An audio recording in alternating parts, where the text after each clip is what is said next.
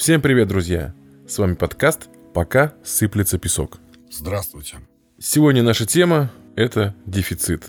Многие, наверное, не знают вообще, что значит это слово. Если в двух словах, то дефицит – это недостаток чего-либо. То есть, значит, это что-то должно быть, но его в наличии в данный момент сейчас нет. И сегодня мы будем рассказывать про дефицит нашего детства. Изначально дефицит это недостаток. Но дефицит, с которым мы сталкивались, это полное отсутствие чего-либо. Тут как нельзя, тут как нельзя уместно вспомнить, э, тут как нельзя уместно вспомнить фразу Михаила Михайловича Жванецкого. В одном из своих монологов он говорит, «У нас чего только может и не быть. У нас всего может и не быть.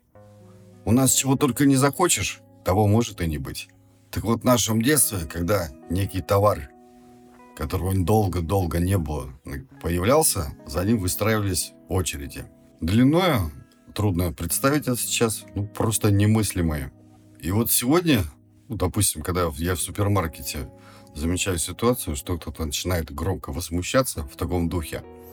«Очередь уже! Больше трех человек! Позовите еще одного кассира!» Тут я не могу смолчать. Обычно говорю, да ладно вам, ну, кассиры тоже люди, ну, мало ли там, может, обедают. А очередь-то всего три человека. Да я, наверное, половину советского детства простоял в очередях. Список дефицитных товаров нашего детства можно перечислять бесконечно. В официальных кругах и в прессе иногда называли в такой смягченной форме перебои. Перебои в снабжении некоторыми продуктами и товарами.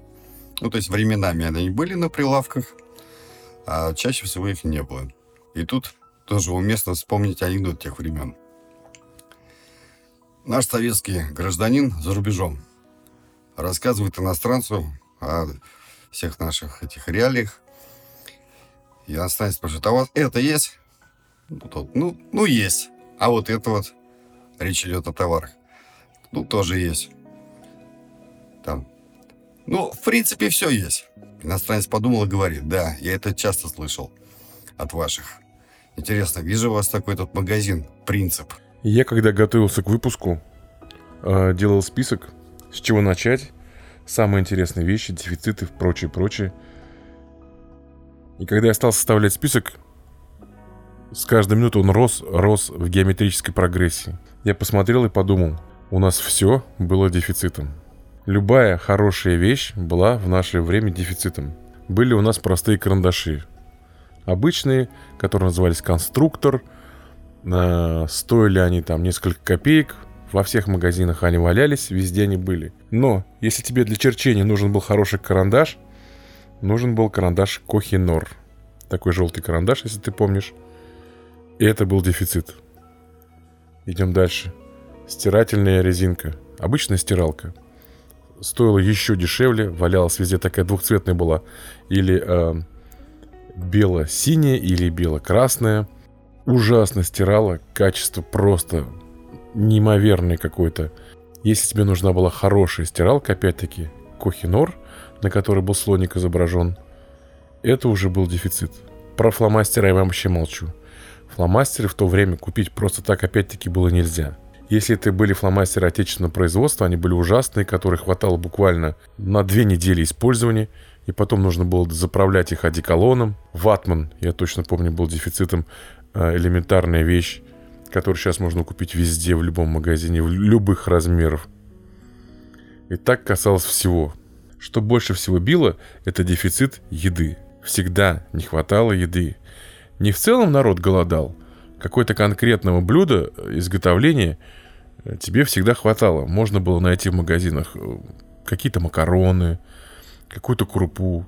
Но если тебе захотелось что-то поинтереснее, повкуснее, то включался слово «дефицит». Э, надо отметить очень интересную вещь. Правительство с этим делом боролось. Я имею в виду дефицит. Но, как правило, ничего не получалось. Вводились талоны. Это сейчас очень трудно представить, но были талоны у нас на мясо, на колбасу, на масло. А, одно время пытались ввести талоны даже на хлеб. Были ограничения на сахар. То есть, представляете, как происходил обычный поход в магазин семейной ячейки. Утром все вставали, одевались, нарядные, шли в продуктовый магазин. В продуктовом магазине было, как правило, три большие очереди. Первая очередь – мясной отдел, второй отдел – сливочного масла, третий отдел – получение талонов. Нас было трое, мама, папа, я. Каждый занимал свою очередь, и друг друга переглядывались, кому какая очередь быстрее подходит. Получали талоны, э, с этими талонами проходили к магазину, их вырезали, и по этим талонам нам можно было получить килограмм или полтора, сейчас уже не помню, мяса или колбасы или сливочного масла. Вот так происходила покупка мясных изделий в мое детство. И как ты правильно сказал, в очереди мы стояли по несколько часов. Здесь надо еще упомянуть о таком моменте, как специфика торговли в СССР, которым многим, который многим совершенно сейчас будет незнакомо непонятно. То есть универсамы самообслуживания, которые напоминают нынешние супермаркеты, где в корзинах были фасованы уже товары, это была редкость. Как правило, один такой магазин на район, и в нем, говоря грубо, ни хрена не было. Ну, в лучшем случае какие-то крупы, дорогущие вот эти болгарские соки, там минеральная вода и всякая ерунда. Классический советский магазин – это гастроном с отделами хлеб, молоко, бакалея, мясо, колбасы, сыры. Продавцов мало, то есть по одному продавцу на отдел. При этом оборудование. Механические весы такие здоровенные, со стрелкой, с гирями. Счеты с костяшками. Вместо калькуляторов и касс. Никаких, естественно, штрих-кодов. Только наличные деньги, то есть это купюры, вот эти замасленные, и горсти мелочи. При этом продавец, соответственно, сам этот товар отпускал, а в реальности это следующее. Там, тебе надо 200 грамм масла, вот он берет огромный такой тесак и отрезает кусок, кладет на оберточную бумагу, это все дело на весы, взвешивает, тут же на счетах вычисляет, сколько это стоит, ты ему даешь деньги, талон, опять-таки, уже потом, позже о талонах разговор пойдет. Он тебе товар, сдачу, и, соответственно, это приводило к тому, что люди скапливались, долго ждали. Не поделать ничего было нельзя. Это сейчас можно в супермаркете возмутиться, и там все как-то решат этот вопрос. А тогда на все у них был один ответ у этой продавщицы. Вас много, а я одна. Ну и еще надо добавить, режим работы магазина в то время был иной. Открывались они в 8-10 утра, разные по-разному, там молочного пораньше хлебный, другие попозже. И закрывались они достаточно рано, в 7-8 часов вечера. Да и еще, чего нет сейчас. Был перерыв на обед часовой, тоже где как, где с часу до двух, а где с двух до трех. Да, тут о, про очередь можно сделать отдельный выпуск. Ты, наверное, помнишь, для особо таких одаренных очередей, в которых людей было больше, чем 20 или 30 человек, выбирался активный какой-то дядечка или тетенька, который всех переписывала. То есть у тебя на ладошке был номер. И ты подходил, тебе рисовали химическим карандашом. Химический карандаш это такой карандаш, который просто так не стирается. И ты с этим номером ходил, мог отойти, мог куда-то присесть. Я помню такие очереди с номерами в магазине э, по продаже книг двухтомник или трехтомник Дюма, по-моему, продавался. Мы туда приехали его покупать. И, значит, магазин, и перед входом в магазин сидела женщина на таком стулике. «Здравствуйте, вы за книгой?» Мы такие, да. «У нас очередь. Вы будете таким-то, значит, давайте запишу». У нее какой-то листочек был, она записывала нас, мы потом были 184 или 185, сейчас не помню. Нам на ладошке писали вот эту вот цифру. Э, через 20 человек ваша очередь сидеть. Значит, через какое-то, через какое-то время мы должны были сесть на этот стульчик, также также должны были переписать 10 или 15 человек. Потом менялось. Вот, вот. Но такие интеллигентные очереди были только, по-моему, в магазине книг или чего-то подобного. Обычно, чем продукт был ближе к народу, тем очередь была хуже. Самые страшные очереди были с алкоголем, где страждущие люди могли э, устроить вплоть до драки. Наверняка ты встречал такие истории. Ах, да, было еще очень много, было еще очень модно занимать 2-3 очереди. Ты подходишь и говоришь, «Э, здравствуйте, я вот э, за вами займу, сейчас отойду и приду. Заходишь в другую очередь и говоришь, здравствуйте, я вот за вами, за вами займу, а, отойду сейчас и подойду. И так человек занимал 2-3 очереди. Но, как правило, вот стояльцам, таким тру стояльцам, которые в очереди стоят, это очень не нравилось. И таких людей очень не любили. И говорили, надо было стоять. Нечего было порхать, как бабочка. Да, с этим мне трудно не согласиться, потому что в большинстве случаев была, знаете ли, какая-то социальная справедливость. Во-первых, в чем она заключалась? Очередью устанавливалось таким общим решением, сколько товара в одни руки отпускать. То есть это была такая четкая норма. То есть, условно, ну, предположим, дефицитом в то время были детские колготки. И вот больше двух пар в одни руки не отпускать. И вот сколько бы у тебя не было денег, сколько бы ты не мог купить, это не важно. Не больше двух пар в одни руки. И по поводу вот этих вот номеров, я, честно признаться, ни разу не оказывался в очереди с номерами. Ну, как-то вот не фартануло.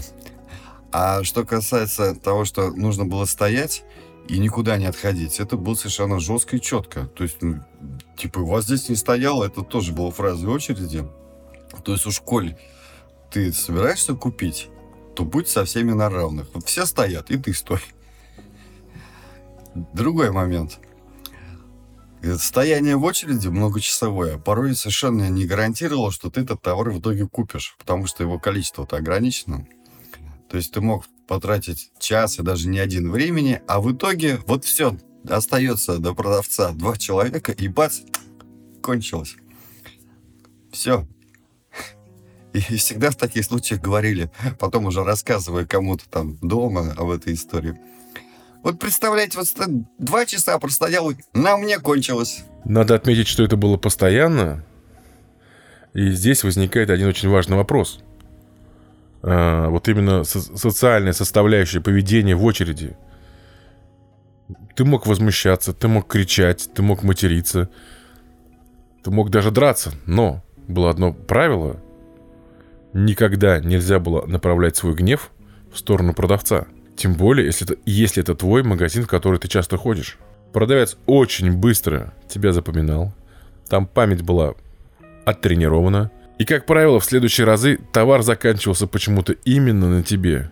Продавцы очень не любили таких умных и хитрых людей. Еще вспомнил об одном моменте.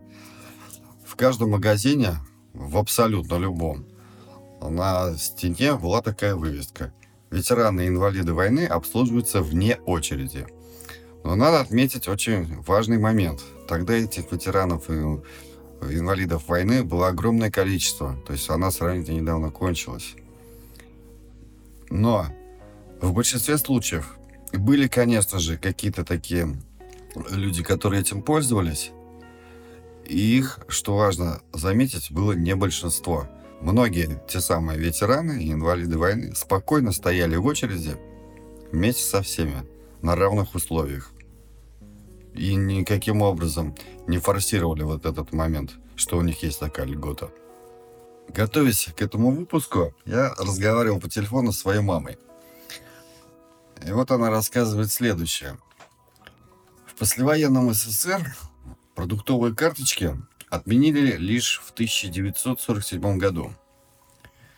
И вот то самое товарное изобилие, о котором многие в то время даже не жившие вспоминают с такой прям приторной ностальгией, наблюдалось в советских магазинах 50-х годов. Да еще все это происходило на фоне таких радостных новостей о снижении розничных цен. По радио, как правило. А вот реальный дефицит начал появляться при правлении Никиты Сергеевича Хрущева. Причем на обычнейшие совершенно товары. Если конкретно, то на сахар и хлеб. Совершенно сто процентов нельзя утверждать, в чем была причина. Но рядовые советские граждане обвиняли во всем замороченность Хрущева той самой кукурузой. Затем СССР руководил Леонид Ильич Брежнев. Ну, в магазинах стали появляться импортные товары, как правило, из стран соцлагеря. Это одежда, обувь, продукты, румынские костюмы и рубашки, болгарские сигареты, венгерские овощные и фруктовые консервы. Такая, помнишь, была фабрика знаменитая «Глобус». Да, да, горошек был Да. очень вкусный в таких вот банках стеклянных. Кубинский ром, болгарские и венгерские вина, югославская обувь, ну и много-много чего еще. Однако дефицит некоторых товаров опять возник. Таких, к примеру, как туалетная бумага, те самые детские колготки, индийский чай, батарейки, кофе, гречка и колбаса и так далее. И вот здесь советские граждане стали выходить из положения уж как могли. И вот если сегодня Москва по сравнению с другими регионами вообще как другая планета, то в то время масштаб этого явления ну, был лишь поменьше. Разница по сравнению с периферией была огромна. Вот то самое пресловутое московское снабжение, это была такая гордость столичных жителей. То есть любой москвич мог постоять немного в очереди, но всякими вкусностями легко мог набить холодильник. И вот так появились колбасные поезда и электрички, на которых жители Подмосковья и всей остальной страны перли из Москвы дефицитные продукты. Ну, в частности, колбасу в том числе. Я сам помню, как мы э, с мамой ездили в Москву. Э, Мы ездили по каким-то делам. Но наша основная задача была затариться в магазине. И мы привозили все, начиная от, как ты заметил, колготок детских для младшей сестры и заканчивая сливочным маслом вологодским, которое там продавалось. Но я хотел поднять такой вот вопрос. Э, То, что дефицитом являлся практически любой товар, это мы уже поняли. Это вот серьезно. Если тебе хотелось что-то, например, банальная белая рубашка для того, чтобы ходить в школу. Да, они были в магазине, но, как правило, это было... Ее нужно было найти. Просто так не придешь. Нужно было прийти или в конец месяца, когда выбрасывали остатки, или в середину, когда был очередной завоз. В общем, как-то шустрились. А, И так было с любым объектом жизнедеятельности человека. Скажи, пожалуйста, вот у меня есть такой пункт. Так как же люди жили, если был дефицит? Все-таки кто-то как-то его доставал. Люди же как-то ухищрялись, как-то находили лазейки. Как же вот все-таки, по-твоему, люди находили дефицит? А еще лучше расскажи, как вы брали, доставали дефицитные товары. Скажем так, я сейчас не буду говорить, что мы жили в проголодь. Нормально жили. Не лучше и не хуже других. Наша семья не была из той вот узкой касты людей, которые с дефицитными товарами было все в порядке. Был способ разжиться дефицитом и по месту жительства. Но для этого нужно было иметь крутое какое-то место работы и нужные связи. Назывался это в то время, как ты, естественно, помнишь, «достать» или «по блату», или все вместе. Достал? Где? Где достал? По блату. Ну, иначе говоря, нужно было иметь в друзьях работника торговли, который тебе вот через служебный вход, такой VIP прием, отпускал вот эти все дефицитные товары. И, как правило, взаимообразно, в обмен на всяческие услуги. Ну, предположим, ты работаешь автослесарем, ну и, естественно, ты же не откажешься починить своему знакомому завмагу машину, в случае чего. А если уж говорить об элите тех времен, то есть о всяческом начальстве, номенклатурных работников, то эти люди отнюдь не бедствовали благодаря спецраспределителям и продуктовым пайкам. Спецраспределитель – это такой закрытый магазин, а пайки им выдавали на работе. Они стоили какие-то небольшие деньги, но там были вот эти все дефицитные товары, сложенные в коробку. А кроме того, у них же были достаточно большие оклады и зарплаты с премиями. Для чего? Ну, на эти деньги можно было закупаться на рынках, на продуктовых. А там продавали хоть и задорого, но отборные продукты. Или, как вариант, уже такой более демократичный, и другие люди могли этим пользоваться. Тогда, если ты помнишь, работала государственная сеть магазинов, назывался она «Сельхозпродукты». Качество и ассортимент там было чуть хуже, чем на рынках, но лучше, чем в обычных магазинах. Однако дороже процентов, ну, если мне память не изменяет, на 30 на 40. Самым верным способом было подружиться с э, директором магазина. У нас была родственница. Моя тетя работала в Министерстве торговли.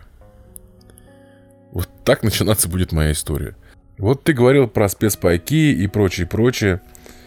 В свое время, я уже говорил, я был любимым племянником, а тетя жила одна и очень любила меня, и, как правило, я частенько ходил к ней в гости. Она э, души во мне не чаяла и таскала меня вплоть до того, что таскала меня к себе на работу в министерство, аж в сам Кремль. У нас Министерство торговли тогда находилось на территории Казанского Кремля. И вот однажды она взяла меня на работу. Любимое мое развлечение было, меня сажали в какое-то важное кресло, давали мне кучу печатей. То есть печати было, ну, наверное, штук 20 или 30. Треугольные, квадратные. И я, значит, сидел, давали листок, и я из этих печатей штамповал что-то там, какие-то узоры красиво выводил. Мне так минут на 40 меня хватало. И вот в один прекрасный день она говорит, все, мы поиграли, давай, давай пойдем. И я, как сейчас помню, мы спускались именно вот в подземелье Казанского Кремля. Я не шучу, такое есть. Подвалы Казанского Кремля. Эти такие кирпично-каменные своды я очень хорошо помню, потому что было, во-первых, страшно страшно от того, что ты спускаешься куда-то внутрь, вниз, по каким-то грубым, грубым таким э, неотесанным ступеням, и ты чувствуешь такой холодок вот этого подземелья. И рядом стоят люди. Ты спускаешься, проходишь, заходишь в какое-то там помещение. Дверей там не было, были своды, огорожены какими-то коробками непонятными – ты заходишь туда, называешь свою фамилию, и тебе из соседнего, значит, такого свода выносят большую, такую большую коробку. Это назывался спецпаек министерский. И там находилось все, что можно было назвать дефицитом. Сгущенка, топленое масло, шоколад, э, какие-то еще продукты. Брался этот мешок, никто ничего не платил, все поднимался и уходил. Э, такие продуктовые наборы использовались и выдавались работникам таких спецучреждений, тем самым пытаясь хоть как-то создать лояльную атмосферу среди своих сотрудников, чтобы народ держался, чтобы народ работал. Это я сейчас так думаю. Помимо конкретных каких-то вещей, были еще товары и услуги, которые тоже были дефицитом. И, например, пошив одежды или ремонт обуви – опять-таки хороший ремонт, хороший пошив одежды. Все это выходило к тому, что люди открывали втихаря какие-то свои на квартирах пошивочные мастерские. И мы прекрасно знали, что, например, у нас в 22-й квартире живет портниха тетя Нина. Хотя тетя Нина работала в какой-то другой организации, но в субботу вечером можно было к ней прийти, суббота вечером, как сейчас помню. Был день примерки, когда моя мама и другие соседки ходили к ней на примерку. Примерять то, что она успевала делать за неделю вечерами. Если все было хорошо, на следующий день воскресенья мы приходили и забирали новое мамино платье. Я, например, не помню такого момента, чтобы была какая-то вот в нашей семье какая-то ситуация, что мы хватались за голову и сидели, думали, господи, как мы без этого дефицита проживем? Это все, это конец. Да, было неудобно, было не совсем комфортно, но всегда хватало еды, всегда хватало одежды. Дефицит это скорее было желание сделать как-то свою жизнь ярче, краше, чуточку, может быть, вкуснее, чем обычно. Я, когда готовился к выпуску, э, включил такой монолог Карцева и Ильченко – автором которого был Жванецкий. Суть в чем? Секретная Двух... база? Да, да, ты прав. Значит, одного сотрудника отправляет в качестве вознаграждения на секретную базу, где есть все. И вот он настолько ошалел от того, что есть все, что он заказывает то, все, пятое. И вот я это слушаю, и мой старший сын тоже краем уха ловит эту интонацию, слушает, слушает. Такой, ну и что? А что, доставки не было, что ли? Это сейчас, допустим, дефицит. Э, iPhone новый вышел, и его нет. Он в дефиците две недели. Через две недели кто-то его привезет, или как-то его можно будет достать. Но тогда дефицит был всегда, везде и во всем. Раньше, э, чтобы достать какой-то товар или вещь, нужно было расположить продавца, договориться, найти ходы, выходы. То есть просто так деньги ничего никогда не решали. Даже если ты был набит деньгами доверху, а в Советском Союзе просто так ты не мог купить, допустим, тот же автомобиль. Да, ты мог на рынке себе купить какие-то товары дефицитные, что-то еще, но какие-то крупные вещи ты не мог себе позволить. Квартиру, машину, что-то еще. Всегда стоял вопрос личного взаимоотношения. Но тут, Адель, я вклинюсь. И, кстати говоря, такой монолог был у Задорнова он, вернее, кончался такими словами, как э, «дожить бы», дословно, «дожить бы до декабря 2000 года», последние слова монолога, это же сколько товаров в магазинах будет. Речь идет о чем? Что вот этот вот выброс какого-то товара дефицитного в магазинах происходил по следующим датам. Первое.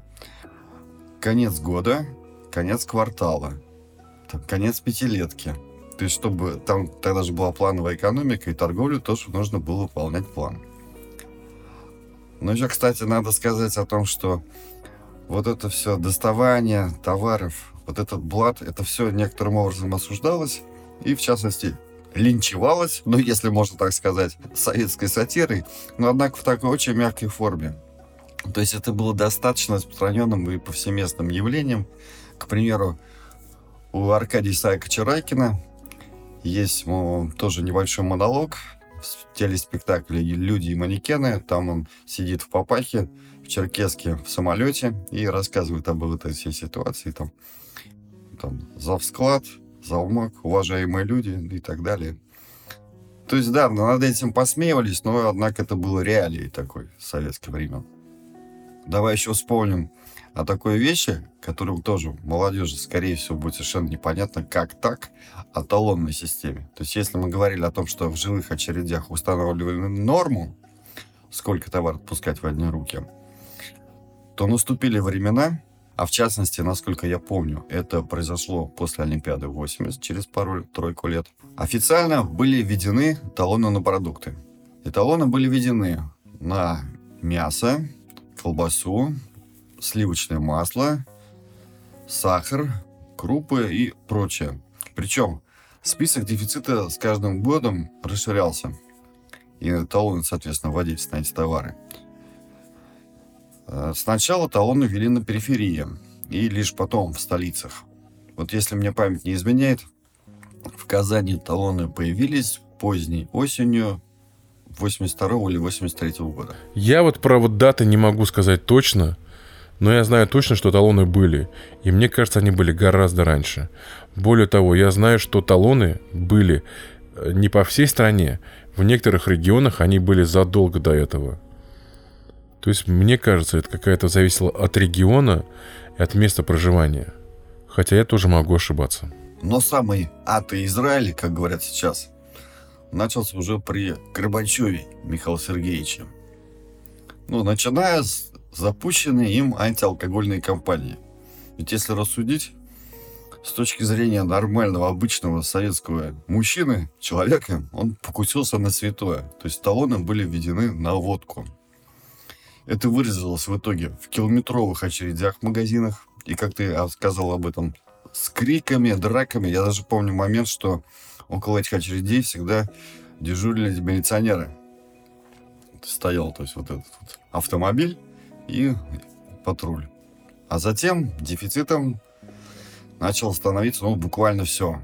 Сигареты, спички, которые копейку стоили, чай, лампочки, утюги. Бензин. Ну, в общем, список стал бесконечен.